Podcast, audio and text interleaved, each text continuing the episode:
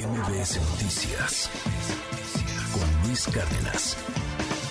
Como todos los lunes, Diana Bernal con consejos eh, en torno a nuestros impuestos. El SAT detecta esquemas fraudulentos de pensiones que afectan a los trabajadores. ¿Cómo está esto, querida Diana? Te mando un abrazo, buen día.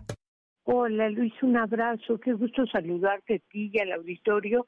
Y sí, fíjate que en días recientes el Servicio de Administración Tributaria y poco después la Procuraduría de la Defensa del Contribuyente, pues emitieron sendos comunicados en los que están señalando, sobre todo como un aviso a los y las trabajadoras, que no se dejen engañar cuando sus empleadores les dicen, oye, te voy a pagar de esta forma y así no te voy a descontar impuestos.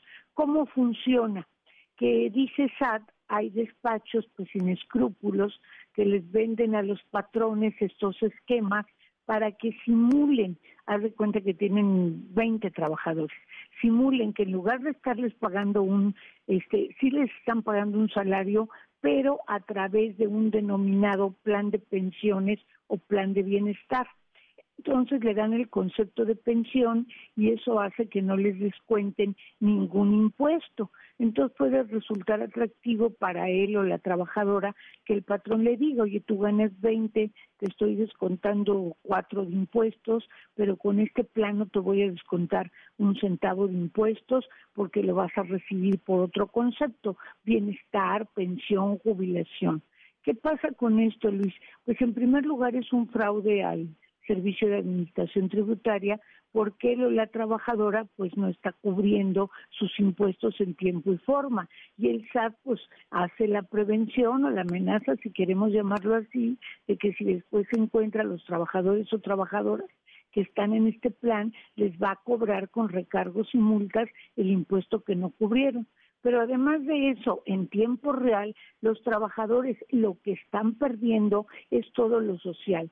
Por ejemplo, con estos planes, como supuestamente una persona de 30 años ya tiene una pensión, pues no cotiza la FORE, desde luego tampoco cotiza el Seguro Social, porque los pensionados ya no cotizan al Seguro Social, y además de eso, pues no tiene su aportación para el retiro y tampoco tiene su aportación de 5% de su salario al fondo de vivienda.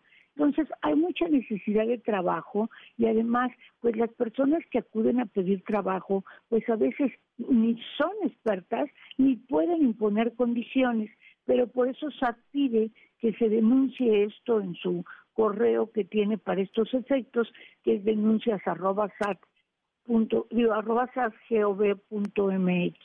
entonces sí es importante, eh, Luis, pues poder difundir estos comunicados que son positivos en cuanto a que es indebido que se simulen eh, pensiones cuando lo que en realidad se están pagando son salarios.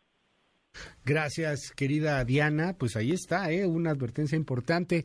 Hay muchas dudas seguramente sobre este tema y te pueden consultar en tus redes sociales, Diana.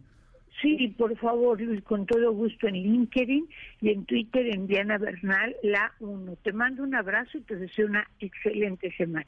MBS Noticias con Luis Cárdenas.